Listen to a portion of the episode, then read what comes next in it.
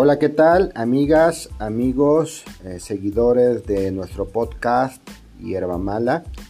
El día de hoy nuevamente nos encontramos acá en, en la cabina con un invitado que va a ser, como lo hemos dicho en otras ocasiones, un, un invitado recurrente que va a ser parte ya de este podcast de crítica política, de crítica social y de crítica cultural en nuestro municipio, el municipio de Izúcar de Matamoros. Eh, hola, Paul Ignacio Moreno Álvarez. Hola, Manuel Alejandro, buenas tardes. Eh, agradeciendo tu invitación nuevamente y pues tratando de aclarar algunas, algunos aspectos de, del panorama político que se avecina. Así es, Paul. Agradecemos pues tu, tu visita, el estar aquí en este podcast, el tratar de poner en la mesa de discusión, en, quizás en la agenda política municipal, pues eh, la discusión sobre ciertos temas políticos que se dan en el día a día aquí en nuestro municipio y que frente a muchas de las veces la falta de espacios de discusión, pues este, entrarle a, abrir nuevos lugares, nuevos medios, nuevos métodos para tener esa interlocución, pues que es necesaria para la participación ciudadana, la opinión pública en nuestro municipio. Claro que sí, y bendita las redes sociales que nos abren estos espacios de comunicación, ya no, no estamos atenidos a los medios de comunicación, pues eh, ya como la radio y todo eso, sino en este medio. Agradecido y pues bendita las redes sociales. Así es, Paul. Eh, el día de hoy eh, yo te invitaba a platicar justamente sobre las actividades políticas, las actividades electorales locales eh, que se avecinan para inspectorías y juntas auxiliares en nuestro municipio. Ya el próximo 23 de enero, es decir, el próximo domingo, eh, pues iniciamos esta jornada intermedia local. Entonces, eh, la discusión tendría que versar justamente sobre eso, ¿no? Justamente sobre los eventos, las situaciones que se están dando a nivel político del municipio y que de alguna forma, este es mi punto de vista, de alguna forma no solamente interfieren, sino que afectan a la democracia pues local, la democracia municipal, cuando se mete mano de forma facciosa, de forma perversa, desde ciertos círculos, ciertos grupos políticos ahora en el poder. Pues mira, eso también es muy preocupante porque ya se están escuchando voces de actores que quisieron, que quisieron participar y que se les fue negado el registro. Esto a mí no, ahora sí que en lo personal no me lo van a comentar, no me lo van a platicar. Yo de viva experiencia eh, puedo decirlo, este grupo en el poder siempre se ha caracterizado, siempre se caracterizó desde la primer, eh, cuando se llegó al, en el 2018, así se, así se operó, metiendo mano, eh, manoseando la, toda la participación ciudadana, que en este caso debe ser libre. Como ya se ha manifestado el presidente Andrés Manuel, todos los gobiernos en todos los niveles deben de ser respetuosos de la voluntad popular y debe de ser el pueblo o deben ser los pueblos los encargados de determinar y decidir por qué candidato, por qué persona, por qué perfil, pues votar. En este caso, pues es de es hasta puede ser penado ya que los gobiernos municipales en este caso pues tengan injerencia en las preferencias electorales del pueblo. Sí, eh, tú acabas de, mencionar un, dato muy importante. El opinar desde el conocimiento, desde la experiencia y eh, bueno, hemos de alguna manera recopilado mucha información sobre el gobierno en el poder, sobre el grupo en el poder, ¿no? Aunque en apariencia actualmente es un grupo fracturado políticamente, quizás en lo interno, eh, yo considero, puedo equivocarme, puede discutirse, en que de una u otra forma, como todas las mafias, estos se aglutinan en un punto, ¿no? Siguen, eh, independientemente de las diferencias, de las pugnas, de las ambiciones que puedan construirse y que puedan separarlos, en un punto vuelven a aglutinarse, ¿no? Con tal de seguir conservando los privilegios que pues a la mala han obtenido. Y lo que tú mencionas ahorita, esto lo comento por un, un dato en específico muy claro. La forma en la cual este grupo en el poder, actualmente encabezado por Irene Olea Torres, eh, opera, ¿no? Tienen este modus operandi para intervenir, para tratar de, eh, de alguna forma, influir en las decisiones democráticas, en este caso las decisiones electorales eh, de las juntas auxiliares, y que de alguna forma ellos intervienen o intentan influir, manosean adentro de, este tipo de, pues de, actividades, porque dentro de su misma forma de operar, de, pues, de manosear, ellos intentan pues eh, mantenerse en el poder de alguna manera eh, pues eh, poniendo, imponiendo algunos perfiles que les sean afines para de alguna manera en las jornadas electorales mayores como la próxima de 2024 estos sigan teniendo injerencia operativa no es decir tú lo que mencionas es tener pues de alguna manera un conocimiento de causa conocimiento de cómo operan ellos para, para incidir en, pues en este caso, estas intermedias de las juntas auxiliares e inspectorías. ¿Sería esto? ¿Sería así? Mira, aquí eh, sí es preocupante lo que, ahora sí lo que se está mencionando, lo que está comentando en el, este podcast, pero también eh, me gustaría que la ciudadanía entendiera, y creo que está, ya lo entendió, para empezar, estos gobiernos son, son de tres años, ¿no? Precisamente por eso su injerencia, por eso su abuso en el corto tiempo que tienen, que tienen de poder.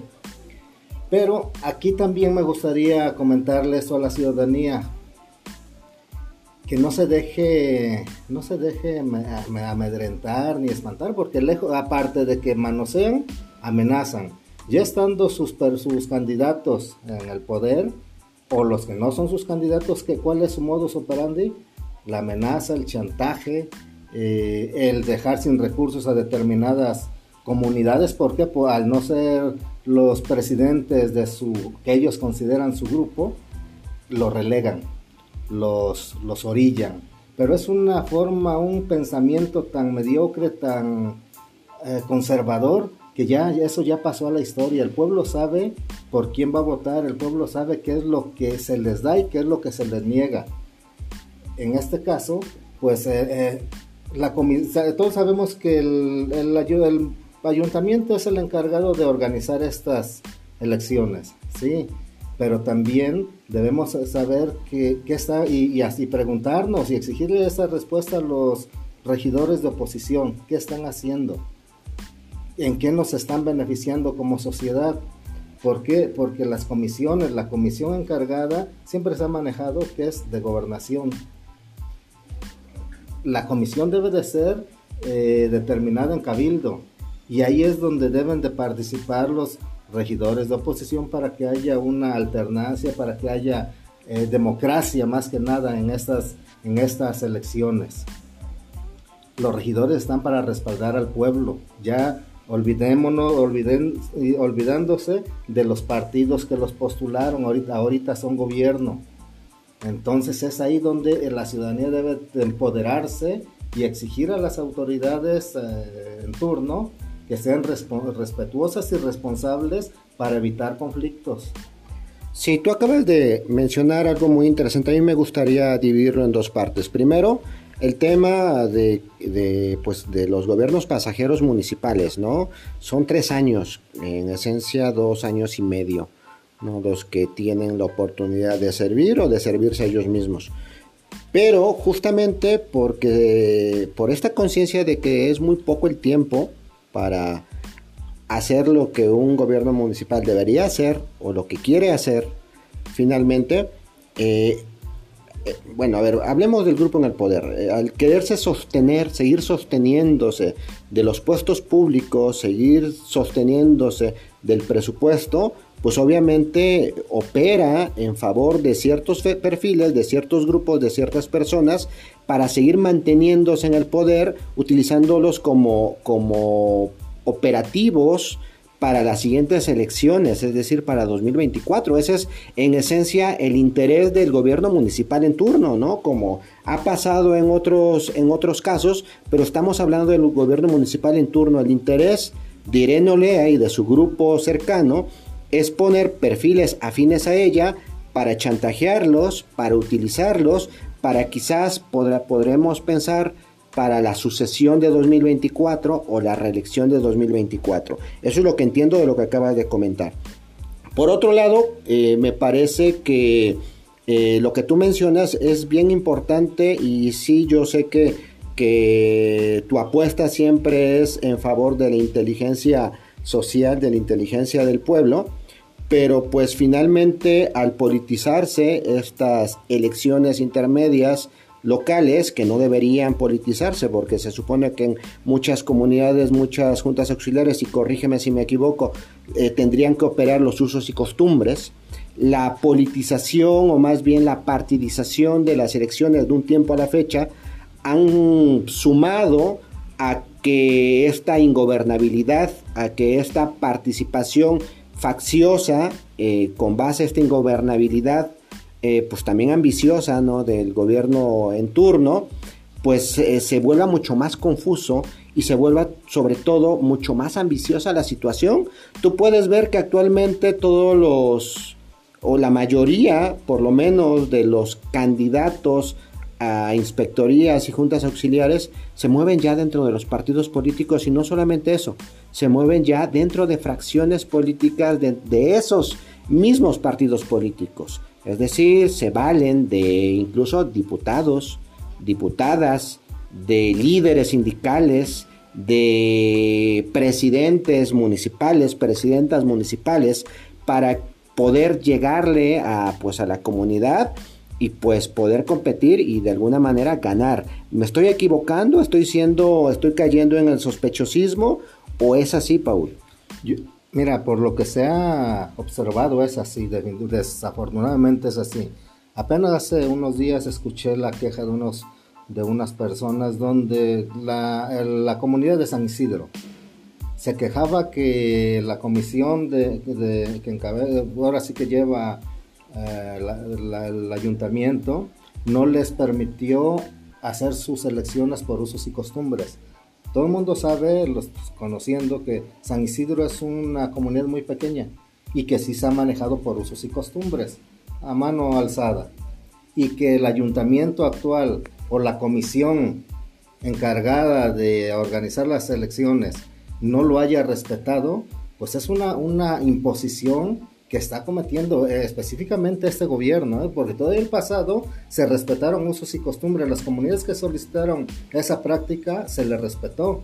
Ahora, eh, no me sorprende tampoco, Manuel, de que la presidenta municipal imponga pues lo que ella considera, lo que ella cree entender en temas electorales, qué es lo correcto.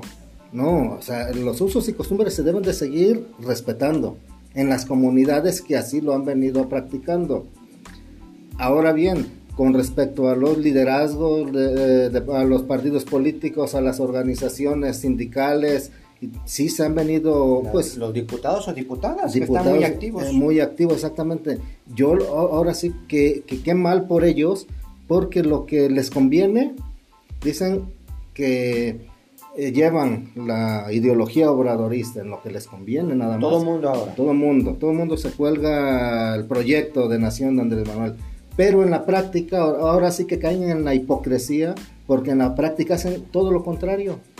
Tienen sus grupos de poder, tienen hasta sus grupos de choque, creando en la ciudadanía pues un divisionismo. Aquí se trata de que un, verdad, un verdadero, eh, una verdadera ideología de izquierda es unificar unir al pueblo, porque al final de cuentas somos pueblo, todos o nos beneficia o nos perjudica la, la, organización que tenga, en este caso el ayuntamiento, y el involucramiento que pueda haber de los diputados o diputadas locales. hasta federales. Pero estarás de acuerdo que la ideología de izquierda no cabe aquí? no, a mí no... Aquí, aquí yo creo que más una ideología eh, puede ser de izquierda pero conservadora, como lo hemos sostenido, no de una ideología de izquierda pues de avanzada. Progresista. Progresista, exactamente. Si eso fuera, si realmente tuviéramos una ideología de la verdadera izquierda obradorista, dejáramos a los pueblos que se organizaran, que ellos decidieran de qué forma quieren hacer el cambio o la sucesión de sus gobiernos. Pero yo te preguntaría, ¿qué ideología progresista puede tener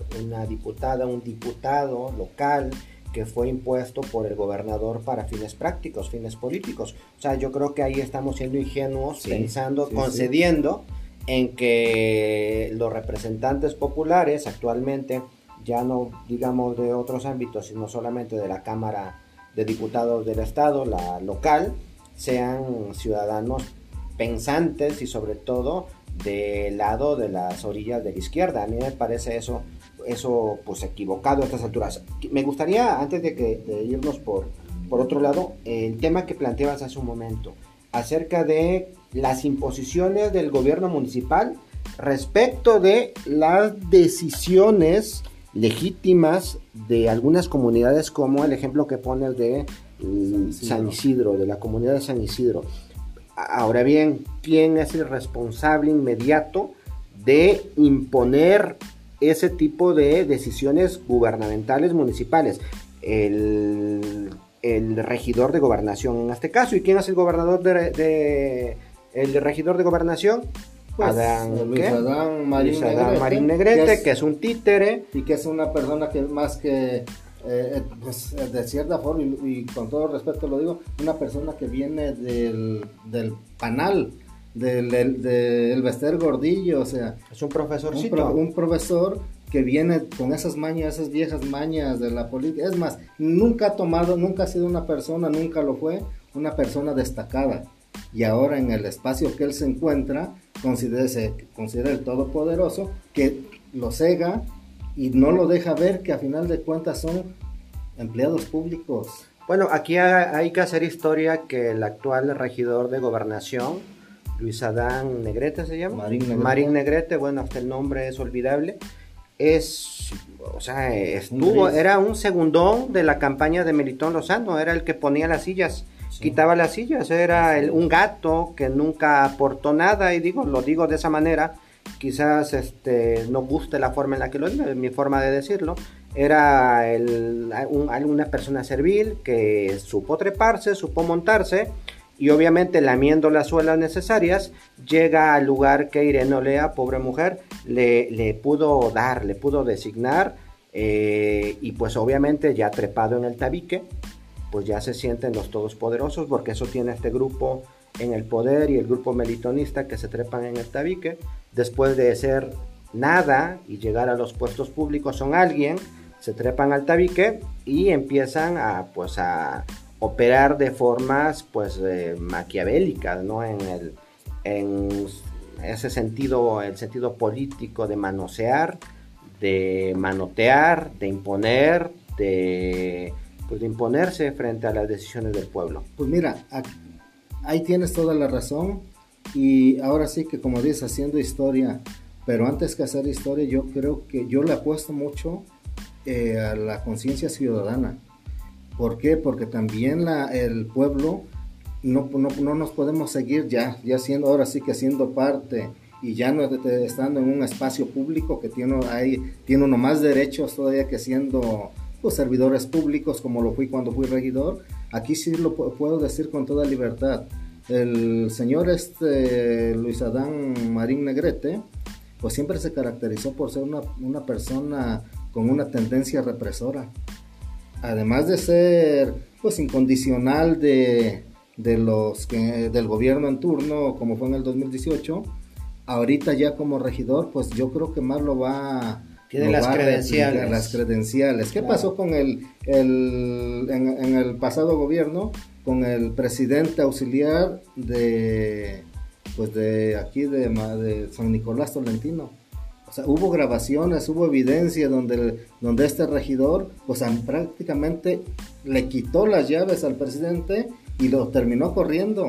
siendo que el presidente auxiliar es un representante y es, es una persona que fue votada popularmente. ¿Y en ese momento qué era Luis Adán? Era el director de gobernación. Un, simple director, pues ahora imagínatelo con el poder exactamente. de un regidor. ¿Qué es, lo que, ¿Qué es lo que apelo y qué es lo que vuelvo a hacer un llamado a la ciudadanía? La organización es fundamental. Si no nos organizamos, estas gentes acostumbradas pues a imponerse, eh, van a seguir haciendo lo, mismo o peores cosas. No hay más que, como dice el presidente Andrés Manuel, o sea, el pueblo organizado somos los que tenemos que llevar las riendas y tomar las riendas de nuestro municipio. En este caso, los que ahorita están participando y que son que no son del grupo de este gobierno municipal, pues que en su momento sí que son los que para mi gusto son los que más posibilidades tienen de éxito, pues no se dejen manipular ya estando en la como presidentes auxiliares o como inspectores de, barrios y colonias. que sean personas que le sirvan a su pueblo, no que le sirvan a un gobierno que ellos consideran que es, es su... O a un grupo de poder exactamente jerárquicamente superior a ellos, no. Son representantes populares tanto del gobierno municipal como las juntas auxiliares y, e inspectorías. Entonces hacer, hacer uso de, este, de esta facultad que el pueblo les está concediendo el uso de participar, La, de participar libremente, y, de, de, representar a sus pueblos, a sus comunidades. Así es, es que eso es en esencia lo que debería ser esta participación ciudadana legítima, ¿no? El representar a la comunidad de la cual uno viene, ¿no? Uno surge, uno, uno sale y no atender a las necesidades del grupo en el poder en turno o de la presidenta municipal, para fines eh, pues poco claros, yo me atrevería a decir bastante morbosos para 2024. Ser hombres y mujeres de conciencia libre es lo principal, lo fundamental para hacer frente a las imposiciones.